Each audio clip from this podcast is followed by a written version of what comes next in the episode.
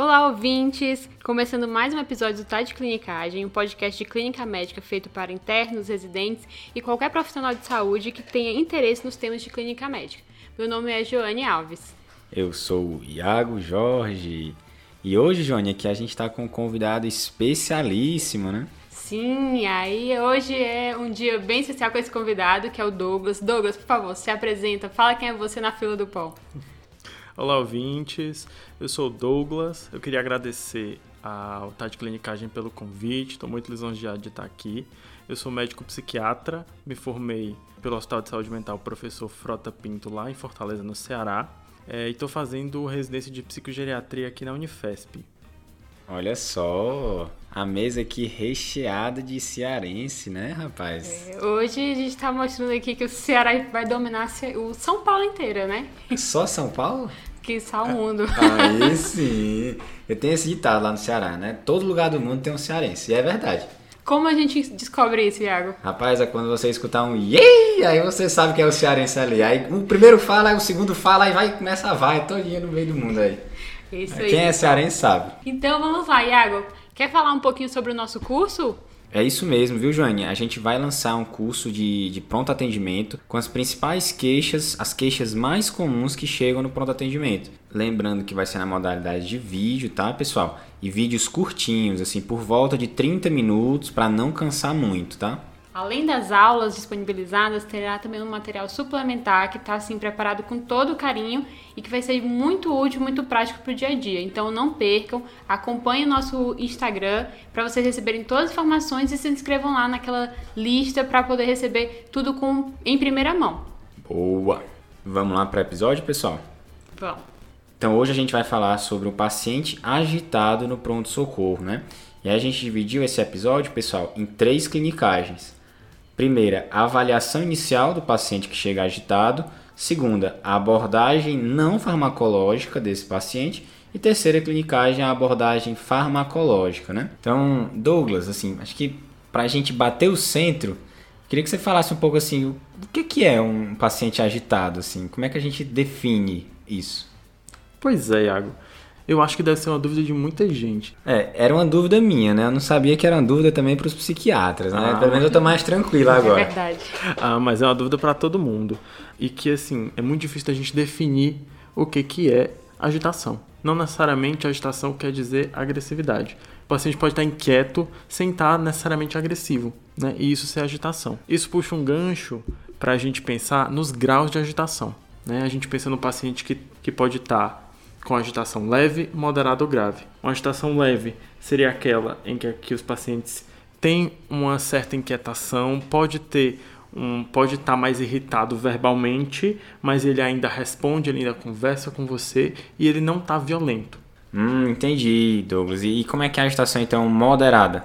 Pronto, a agitação moderada, né, é aquele caso em que o paciente ele pode estar até tendo até uma violência verbal, né? Ele pode estar tá muito inquieto. Ele pode me xingar, é? Ele pode tá até me te xingando. Ele pode até te xingar, com certeza.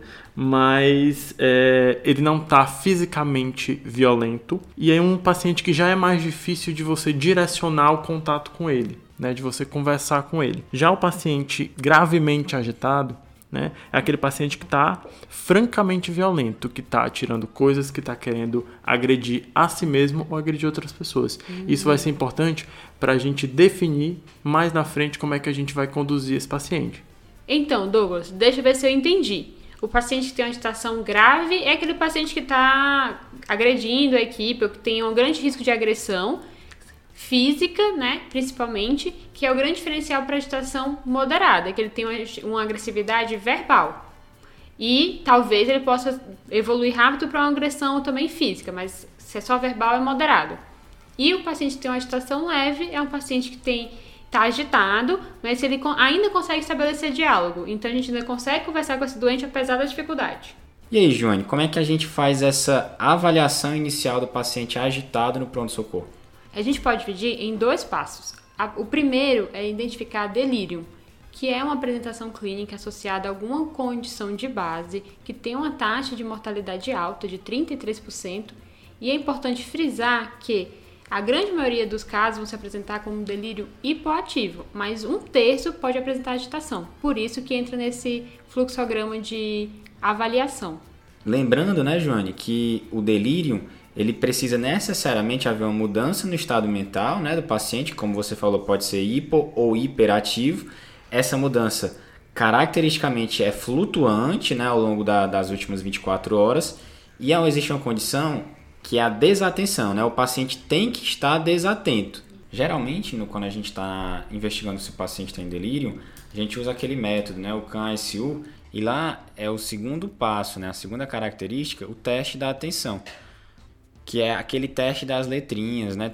Você vai falar uma série de letras para o paciente e quando ele, a gente disser a letra A, pedir para ele apertar a mão. Eu costumo fazer isso várias vezes nos meus plantões de enfermaria, principalmente, né? para testar se o paciente está atento ou não. Exatamente. Vocês podem saber mais no episódio 14, que é o caso clínico de delírio, que vai falar um, bem mais sobre essa síndrome. Beleza, então, João. Então, deixa eu ver se eu entendi. O primeiro passo é a investigação de delírio, né? Então, se deu positivo, né? Se o paciente tem uma suspeita de delírio, você segue o fluxograma e vai investigar o delírio. Se, e se der negativo, Joane, qual é o próximo passo? Então, o segundo passo consiste em a gente coletar anamnese e fazer o exame clínico desse doente.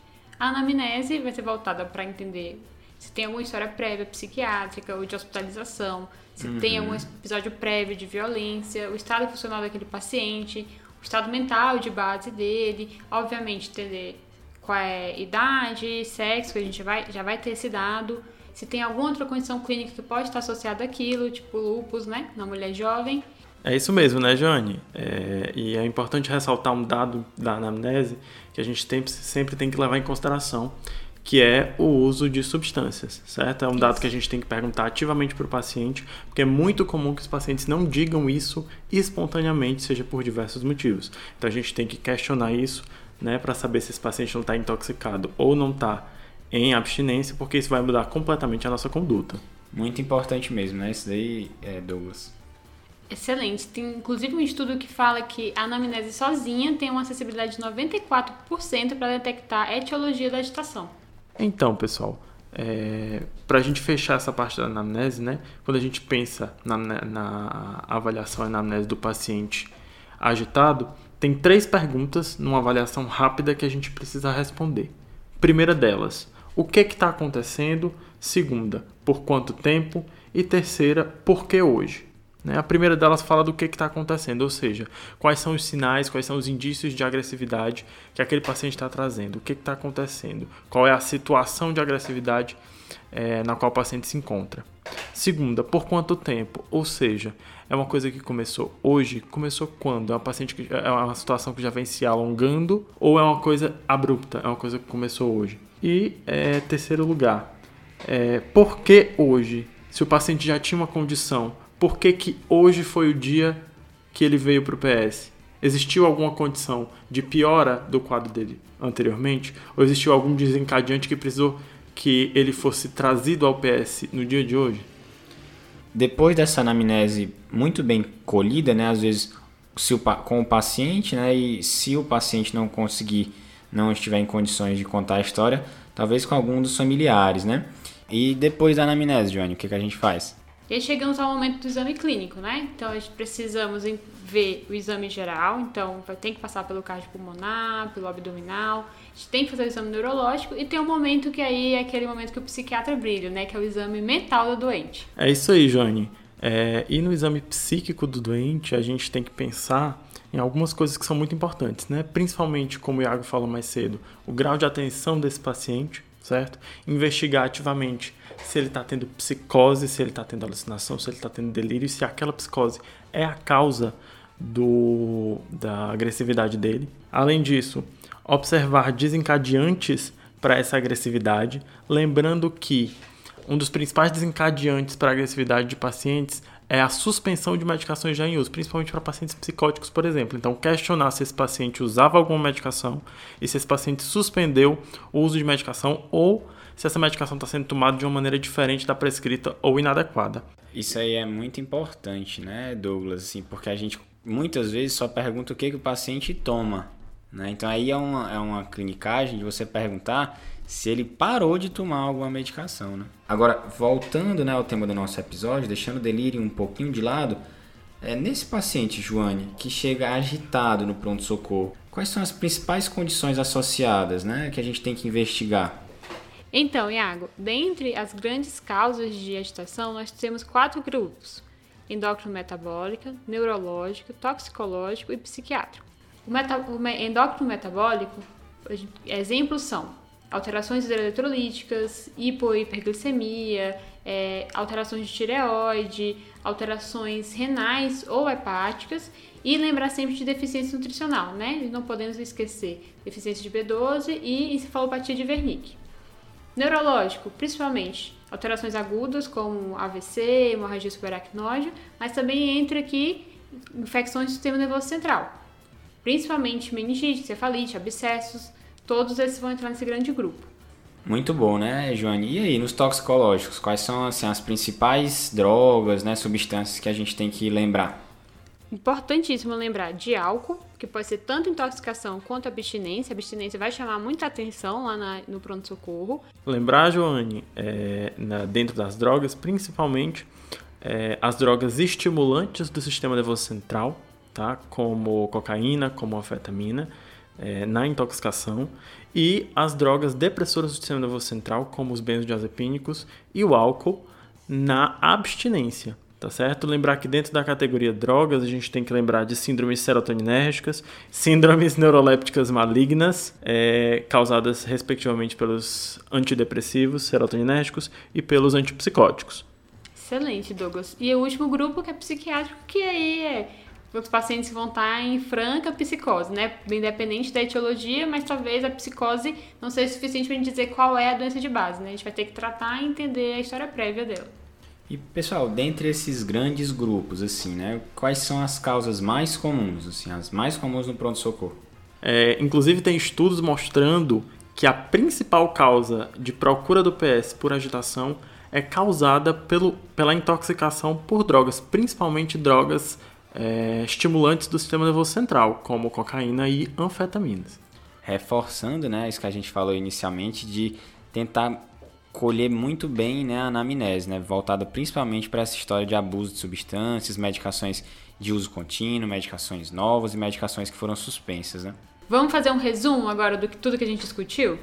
Então vamos nessa. Então acho que o primeiro passo até aqui foi assim, a gente saber identificar um paciente agitado no pronto-socorro, né? Depois, a gente falou sobre os principais pontos que a gente deve perguntar na anamnese, né? Excelente, Thiago. Lembrar de sempre de perguntar de uso de medicações e drogas. Isso mesmo, Joane. E aí, depois que a gente tem essa, esse conjunto de informações na anamnese, a gente vai avaliar se o paciente tem condições né, de ser examinado e com essas informações a gente vai elaborar nossas hipóteses diagnósticas. Né? Lembrar de sempre, primeiro, pensar na possibilidade de delírio, investigar essa possibilidade, né? E aí, uma vez você tendo excluído a possibilidade de delírio, você vai pensar nessas possibilidades que a gente colocou na investigação de um paciente agitado. E aí entram várias possibilidades, né? Infecções, distúrbios hidroeletrolíticos, causas do sistema nervoso central e medicamentos, que foi esse que a gente já comentou aqui. Então, agora indo para a nossa segunda clinicagem, né, pessoal? As abordagens não farmacológicas, né? E aí, Douglas, como é que a gente inicia o nosso atendimento? Agora, a gente vai até voltar um pouco, né? A gente vai falar um pouco sobre o pré-atendimento, é isso? Exatamente, Tiago. Quando você pensa em atender um paciente que está francamente agitado, a preparação começa de antes do atendimento efetivamente começar. Para quê? Porque a gente tem que se preocupar com a segurança do profissional que vai atender esse paciente. A segurança do profissional vem em primeiro lugar. Então a, a, gente já pensa na nossa segurança antes de começar a colher a anamnese, né? Então assim, a gente tenta detectar sinais de que esse paciente está agitado e aí você vai se preparar para conversar com esse paciente, né, Douglas? Isso mesmo.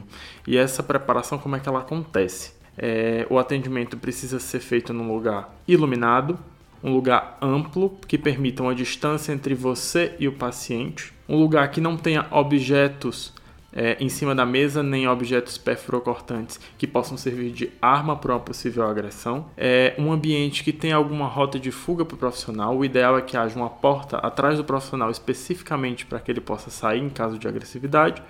E caso isso não seja possível, como a gente sabe que em muitos lugares não é possível, pelo menos o posicionamento dos móveis é, ser colocado de forma que o profissional fique mais próximo da porta do que o paciente. E por último, ter uma equipe preparada e em sintonia para esse tipo de atendimento.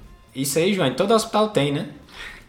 Era bom se fosse realidade, né, Iago? Porque no pronto-socorro onde eu trabalho, só houve essa, essa mudança quando um dos profissionais foi exposto, teve sua segurança colocada em perigo, e então eles tiveram que mudar e alterar a exposição dos móveis na sala.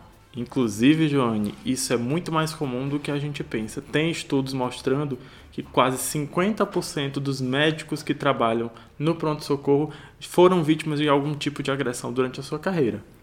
Para quem ainda não teve nenhum tipo de experiência desse tipo, a ideia de a gente falar dessa preparação antes do atendimento é para que você consiga também entender o que é, que é importante, saber o que você pode mudar, conversar com seu supervisor, com o coordenador, com o chefe da unidade, para propor essas mudanças, visando a segurança de todos os profissionais que atendem ali e saber também formas de como você resolver caso você esteja nessa situação, numa situação de perigo. Beleza, então, Douglas. A gente, o primeiro passo é a gente preparar o ambiente, né? De certa forma, traçando um paralelo com o nosso ACLS, né? É, garantir a segurança do, do profissional de saúde. E aí, qual é o próximo passo, Douglas? Exatamente, Thiago. Passando agora para o atendimento propriamente dito desse paciente agitado, é, a gente tem que avaliar a gravidade dessa agitação. Porque, dependendo da gravidade, a gente pode ver que nos pacientes leve a moderadamente agitados, talvez a gente consiga coletar a história, talvez a gente consiga utilizar medidas naquele momento. Já nos pacientes muito agitados, nos pacientes muito agressivos, e aí eu estou falando, gente, de um paciente de exceção, do paciente que está excessivamente, extremamente agressivo, é, talvez seja o caso em alguns momentos de conter quimicamente esse paciente, coletar a história com o familiar naquele momento para que depois, quando o paciente estiver um pouco mais calmo, seja possível coletar a história diretamente com ele. Mas lembrando que isso são os pacientes de exceção, os pacientes mais gravemente agressivos. E Douglas, me fala uma coisa, então, e tem algum approach para esse paciente aí na, na, na sala de hum. emergência, no pronto atendimento? Como, quais são assim, as principais dicas na abordagem desse paciente? Tem, tem sim, Iago. Tem um approach ou falando em bom português, algumas atitudes que a gente pode utilizar para minimizar os danos e para melhor atender esse paciente que está agitado, né? A primeira delas é se apresentar, venhamos e convenhamos, a gente deve se apresentar para todo paciente que a gente vai atender, então não é nada de novo. Mas eu acho que isso é, nunca é demais lembrar isso, viu, Douglas? Exatamente, nunca é demais lembrar a gente se apresentar e se identificar como profissional que vai atender aquele paciente, porque ajuda o paciente a confiar na gente, a manter um vínculo certo? Além disso, está disponível para ouvir. Muitas vezes no PS, no ambiente caótico do PS, é difícil a gente ter tempo e ter disponibilidade para ouvir realmente ouvir aquele paciente. E o paciente agitado, muitas vezes, a gente consegue diminuir essa agitação ouvindo o que ele tem para dizer. Inclusive, Iago, existem muitas situações que eu vivi, por exemplo, no pronto-socorro, em que um paciente chegava psicótico com a família muitas vezes entrando em agressivo porque estava entrando em atrito com a família, um paciente delirante, caracteristicamente pelo delírio. É, não adianta rebater nem combater o que ele está dizendo, certo? E era, isso que a família fazia. Então, muitas vezes eu consegui fazer com que o paciente agitado me ouvisse e ficasse menos agitado e menos agressivo. Às vezes pedindo para a família sair um pouco da sala, escutando o que ele estava falando e validando e não, e não combatendo é, o que ele estava dizendo, como muitas vezes os acompanhantes fazem no caso do paciente delirante. Achei muito bacana, Douglas, essa, essas colocações que você fez, que eu acho que é assim: chegou um paciente agitado no seu pronto-socorro, você já tem que saber que você vai levar um tempo atendendo esse paciente. Não vai ter como você cuidar e tratar esse paciente sem conversar com ele. Exatamente. E aí entra no outro ponto das atitudes importantes, que é o seguinte: deixar o paciente falar e você, quando for falar, você profissional de saúde, usar palavras e termos simples. Não adianta usar muitos termos técnicos, não adianta falar palavras muito complexas, usar termos simples e diretos para ele entender o que, que você está dizendo, o que, que você quer, porque muitas vezes esse paciente vai estar tá confuso, esse paciente vai estar tá num ambiente extremamente caótico e vai ser difícil para ele compreender essas palavras difíceis. Excelente, Douglas. Mas você falou agora no início de que tem uma forma de abordar o paciente que é leve e moderadamente agitado. Como é essa abordagem? Isso mesmo, Joane. No paciente que está leve a moderadamente agitado, uma das melhores maneiras da gente abordar é o descalonamento verbal, ou seja, formas de, na conversa com o paciente, a gente diminuir esse grau de agitação e de agressividade. Isso é muito legal, né? Porque você ainda não está usando nenhuma medicação, você só está tentando ouvir esse paciente e tentar acalmar, né, essa situação, tá tendo paciência, tempo, escutando ele. Com certeza. É, existem alguns guidelines que colocam 10 passos do descalonamento verbal. Quais são? Primeiro, respeito ao paciente e o seu espaço. Segundo, não seja provocativo, ou seja, não seja mais um, não seja igual a muitos acompanhantes que são provocativos com o paciente. Estabeleça um contato verbal claro com ele. Seja conciso. Identifique os desejos e os sentimentos do paciente. Escute atentamente ao que o paciente diz. Nossa, Douglas, já me perdi. Em qual número que a gente tá? Pois é, Joane. Na verdade, a gente parou no sétimo ponto, né? Que é a respeito da sua postura. Né? Quando você atende um paciente, principalmente um paciente que está psicótico, delirante, você não pode ter uma postura nem de ser combativo, nem de refutar o que ele está dizendo. Também não pode reforçar o que ele está dizendo. Você vai simplesmente ter uma postura de escutar o que ele está dizendo. Se ele disser que ele é o presidente, o que é que eu faço? Então, Joane, se o paciente disser isso, você não vai brigar com ele, você não vai refutar. Você vai dizer eu entendo, eu compreendo e vai continuar escutando. Certo? Você vai aplicar aquela famosa poker face, né? Ou egípcio, né? Então. Como é essa egípcia aí, Joane? você aqui, ó, só escuta, só finge que tá escutando, mas na verdade você tá pensando em outra coisa. Oitavo ponto. Tenha regras e limites claros na sua abordagem com o paciente. Então, é importante informar o paciente que violência naquele ambiente não é tolerada, certo? Não, a violência não é uma situação que é aceita naquele ambiente. Em nono, ofereça opções para o paciente que não sejam agressividade, de que forma ele pode se comportar que não seja agressividade. É, e por último, escute o relato do paciente, dos familiares quando couber e da equipe. Que a equipe, a agressividade muitas vezes pode, pode ocorrer em situações em que o médico não está presente, então escutar a equipe também é importante. E aí, Douglas, ainda aqui no bloco das abordagens não farmacológicas, né, a gente tem a opção de contenção física, né? A gente vai falar sobre isso agora, Douglas? Não, Iago, a gente não vai falar isso agora, a gente vai falar isso mais na frente, justamente porque a contenção física é uma medida de exceção. É a última medida a ser tentada quando as outras falharam, então a gente vai deixar para falar isso aí no final. Fechou então, Douglas. E aí, Joane, agora passando a régua. Resumindo a segunda clinicagem, que é a abordagem não farmacológica da agitação no pronto-socorro, nós temos que lembrar do local de atendimento, que é o preparo da cena, né, que tem que ser um local seguro, e do atendimento em si, nós temos que lembrar das atitudes do médico, uma atitude principalmente respeitosa, ouvindo o paciente, e das técnicas verbais de escalonamento que o Douglas acabou de citar para vocês. Show, é isso aí, pessoal. E agora vamos para a nossa terceira clinicagem, que é a abordagem farmacológica do paciente com agitação no pronto-socorro nós temos três classes que podem ser utilizadas: antipsicóticos de primeira geração, antipsicóticos de segunda geração, que são os atípicos, de primeira são os típicos, e os benzodiazepínicos. Dentro da classe antipsicóticos típicos, o mais famoso e dono do nosso coração na agitação do pronto-socorro é o haloperidol, o famoso Aldol. É uma medicação que ela tem um tempo de ação rápido, de 25 a 28 minutos, e é uma medicação que é fácil acesso. Então, a maioria dos pronto-socorros devem ter, se não todos que deveriam ter, porque é uma droga segura para essa abordagem inicial. Isso aí, Johnny. Lembrando que o Aldol é uma droga excelente, né? Mas tem os efeitos colaterais que a gente tem que pensar, certo?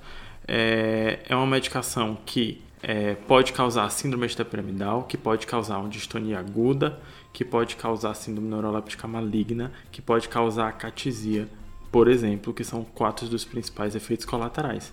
A gente tem que se preocupar com isso, principalmente em pacientes que estão usando a primeira vez a medicação, pacientes que têm uma massa muscular mais robusta, por exemplo, homens jovens têm mais risco de fazer distonia aguda por causa da massa muscular, é, pacientes idosos justamente pelo contrário, que tem uma massa muscular diminuída, que tem um peso diminuído, tem mais risco de fazer efeito colateral.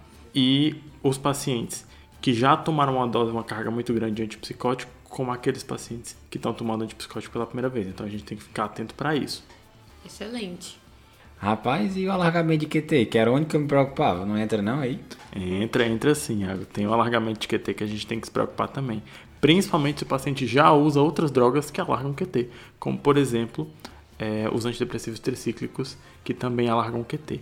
A gente tem que lembrar também a, a via de administração dessas medicações. né? Excelente. É, se o paciente está conseguindo cooperar com você ou você fez aquelas medidas de descalonamento que a gente falou, você pode dar para o paciente a medicação via oral. E a preferência deve ser sempre pela via oral, porque é uma via de fácil administração com o paciente cooperativo e que causa menos efeitos colaterais. É, mas aí assim, Douglas, na prática a minha dúvida é via EV ou via IM, viu? Esses aí muitas vezes a gente não consegue fazer VO, né? E tem, aí tem aquela dúvida, né? O Aldol, a gente deve fazer IM ou EV? O Aldol, a gente deve dar preferência para fazer ele IM intramuscular, porque a apresentação EV, a forma de administração EV, tem muito mais risco de efeito colateral extrapiramidal desses efeitos que a gente falou. Então a preferência deve ser via IM, principalmente no paciente que está muito agitado. E se você pensar no pronto-socorro, num paciente que está muito agitado, vai ser difícil, inclusive, pegar um acesso venoso. Então é um acesso mais fácil para você aplicar a medicação. É mais fácil você conseguir aplicar, aplicar intramuscular. E só lembrando, o Aldol é uma medicação que pode ser utilizada, é, pode ser repetida a cada 30 minutos a uma hora e pode ser utilizada até quatro vezes, a dose máxima de 20 miligramas. Legal. Importante falar que essas medicações elas podem ser utilizadas em monoterapia, né? E, mas podem ser associadas com benzodiazepínico, que é uma das classes que a gente vai falar. Mas o aldol também, e é uma, na verdade, uma prática comum, é a gente associar com a prometazina, o famoso Fenergan. E aí, Douglas, o que, é que você pode falar pra gente sobre isso? Então, é interessante a gente ver isso. Os americanos gostam muito de associar é, antipsicóticos com benzodiazepínicos. É uma prática válida, é uma prática muito interessante, mas aqui a gente realmente costuma associar com a prometazina porque é uma medicação que além de potencializar a sedação, já que o aldol não é tão sedativo, ele ajuda muito com agitação e agressividade, mas não é tão sedativo, e além de auxiliar com mais sedação para o composto né, de aldol com fenergan, ele diminui a incidência de efeitos extrapiramidais, de distonia aguda, por exemplo. Então é uma ótima associação para a gente utilizar.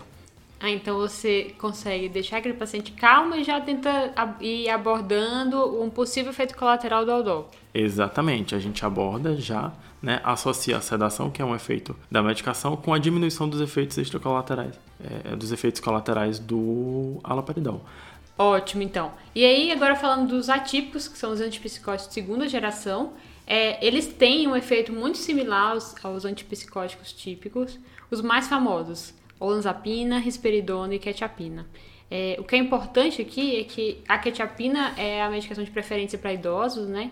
Que é uma abordagem diferente do, do, paciente, do adulto jovem, exatamente pelas condições associadas, pela redução de massa muscular, como o Douglas já falou. E também essas medicações elas têm um menor risco de alongamento de QT.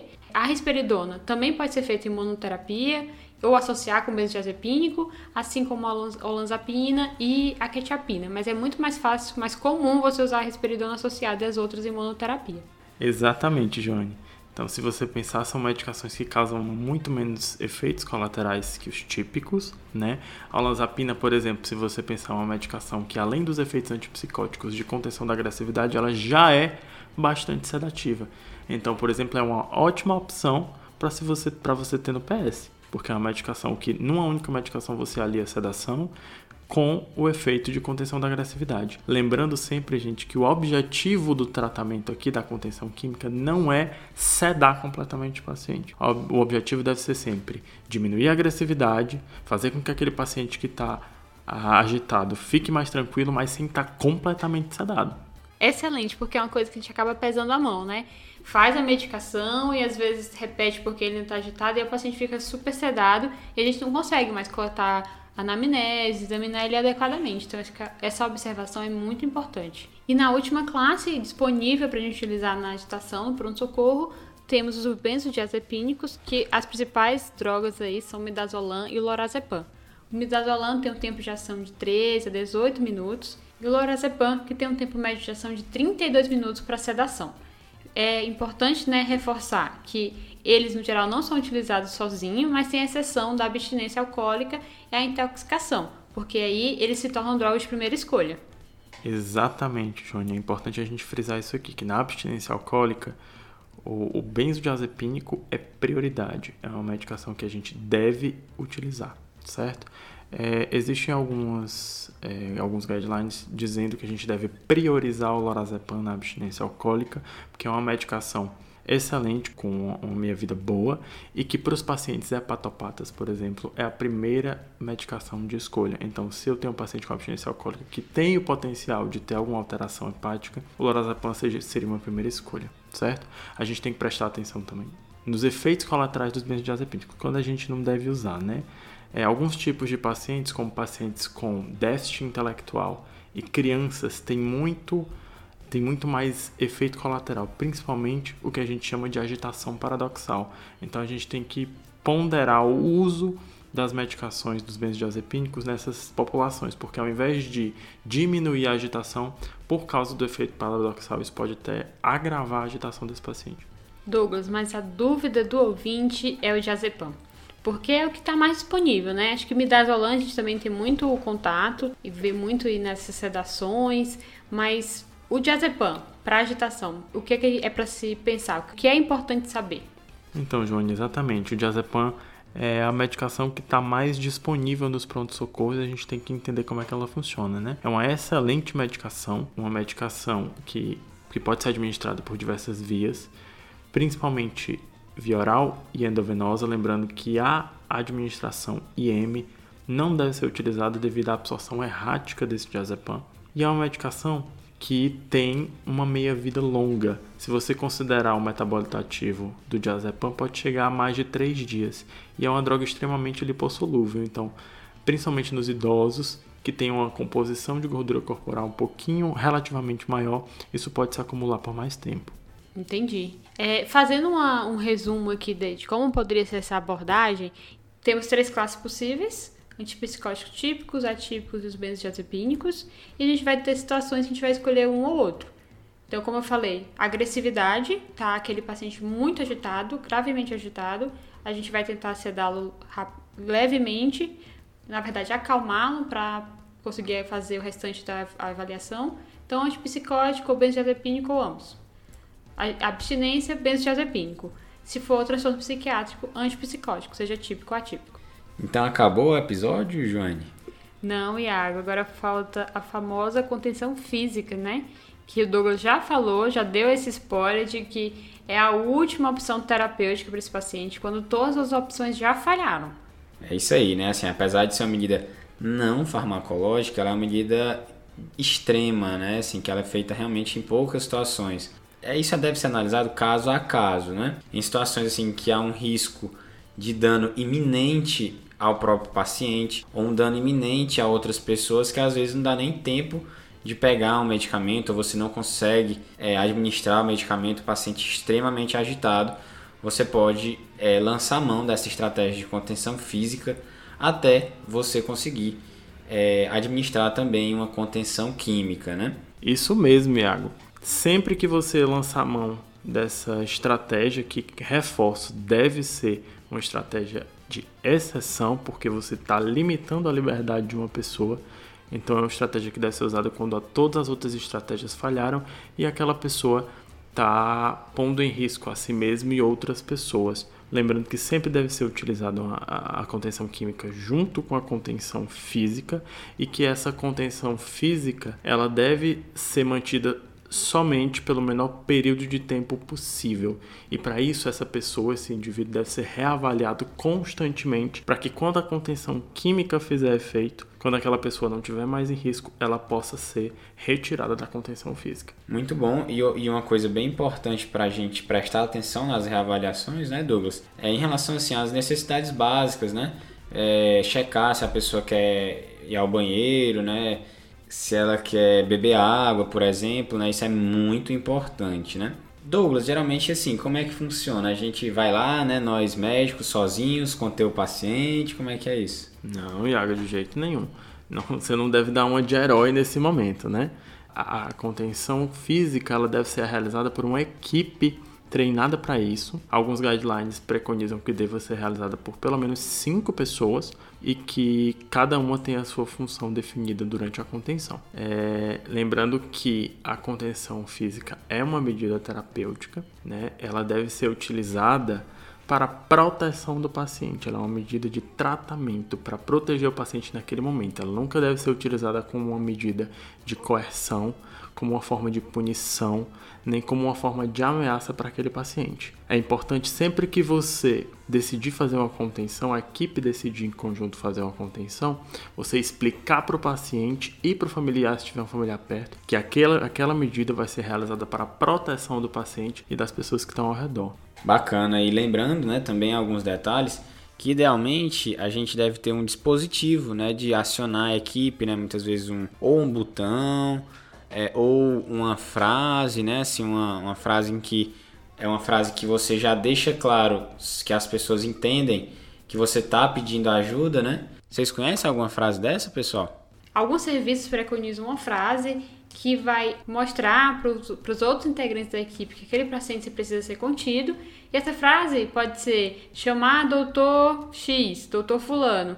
E essa frase toda a equipe vai entender que, que algum paciente precisa ser contido. Então as pessoas vão se organizar para fazer a contenção física. É, a gente tem que ter um código, seja um código de, de verbal, seja um código também gestual, Legal. que seja utilizado para definir quando a equipe decide fazer a contenção física e que, obviamente, esse gesto deve ser de conhecimento de toda a equipe. Então, toda a equipe deve entender esse gesto de comunicação interna. É uma forma de você se comunicar sem que o paciente fique mais agitado porque você falou para ele que vai conter. Você vai, vai falar para ele na hora de conter, como eu falei, explicando para ele que aquilo é uma medida de proteção. E um dado interessante, né, que eu, que eu aprendi estudando para esse episódio, é que o material correto para você fazer a contenção é com couro, né, assim, para evitar que o paciente se desvencilhe, né, da, da contenção, né, evitar manta, lençol, enfim, é, é, esses materiais que a gente costuma ver não são adequados. O ideal é couro, né? Exatamente, Thiago é, é para ter na, na, nos PS dispositivos de couro para você poder colocar nos membros do paciente, porque são, é, é um material que não limita a circulação para as extremidades, diferente de materiais de tecido, por exemplo, né, que podem limitar a circulação para as extremidades. Além disso, existem os locais onde você deve fazer a contenção, que são os quatro membros né, do paciente com couro, e você deve prender a contenção na cama e não nas grades, porque as grades são móveis, então pode gerar mais um transtorno para a equipe. Lembrando também que a contenção peitoral não deve ser utilizada porque tem relatos de morte por asfixia, por dificuldade de capacidade ventilatória das pessoas que fizeram contenção peitoral e que os membros superiores devem ser é, colocados em lados opostos, uma das mãos para cima e outra das mãos para baixo. Muito bom.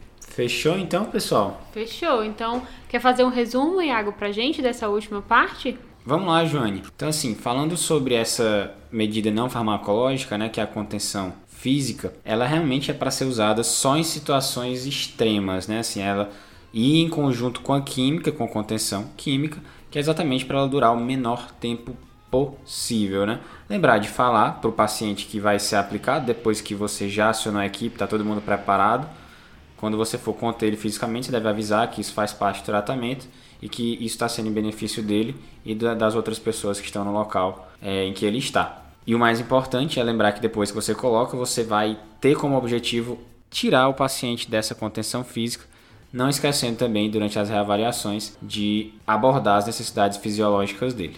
Excelente. Vamos então para a resposta do desafio da semana, né? Iago, aquele caso que o Paulo criou, né? Um caso que tinha muitos detalhes e que era assim, uma mega clinicagem.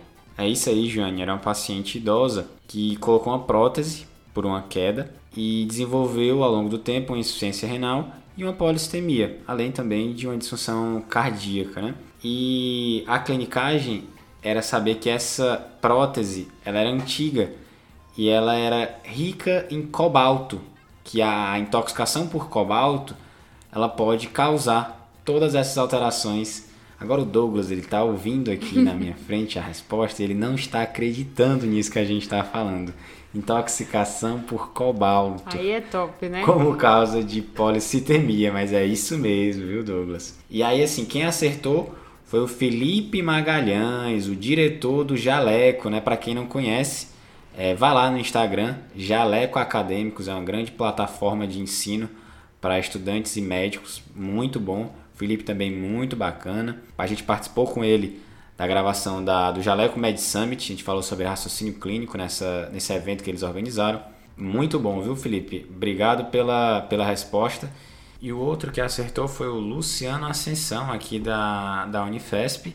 E outra que também lembrou dessa hipótese diagnóstica foi a Bruna Giusto, né? reumatologista. Muito obrigado a todos que acertaram e também aos que tentaram. Né? A gente sempre incentiva a vocês a tentarem acertar o diagnóstico, buscarem na, na, nas fontes médicas a resposta dos desafios, que esse percurso também é de grande aprendizado. Super importante né, raciocínio clínico, muito bom. Então vamos lá para o desafio da semana e como é de tradição aqui do TDC, o convidado vai fazer o desafio. Vamos lá, Douglas. Vamos lá, Joane. Imagina que você recebe no seu PS um paciente que tem esquizofrenia que faz tratamento com sertralina, com clozapina e com ácido valproico. Esse paciente vai chegar no seu PS com febre e eu gostaria de saber qual vai ser a sua próxima conduta e por quê. Boa! Então vamos lá para o salve, né? Então, Douglas, você que está estreando hoje no podcast, vai estrear os salves da, desse episódio. Começa aí. Pode deixar, Ju. Eu queria mandar um salve para os meus amigos da residência de psiquiatria do Hospital de Saúde Mental Professor Frota Pinto, Boa. que eu tô com muita saudade deles. Boa, um salve pessoal, um abraço. Salve galera. Eu queria mandar um salve para Caroline e para o Bruno, que são internos da UFC, nossa casa, né? E que escutam o podcast indo lá para o estágio deles no posto de saúde. Então, um salve para vocês, um abração. Então, acho que é isso, né, pessoal? É isso aí. Hoje a gente podia fazer um Valeu Falou diferente como? Yay! boa, boa. Bora, meter, bora fazer a vaia cearense aqui no podcast. Pessoal. Bora. A Joane não consegue parar de rir, pessoal. Me desconcentrou. Então bora. Yay!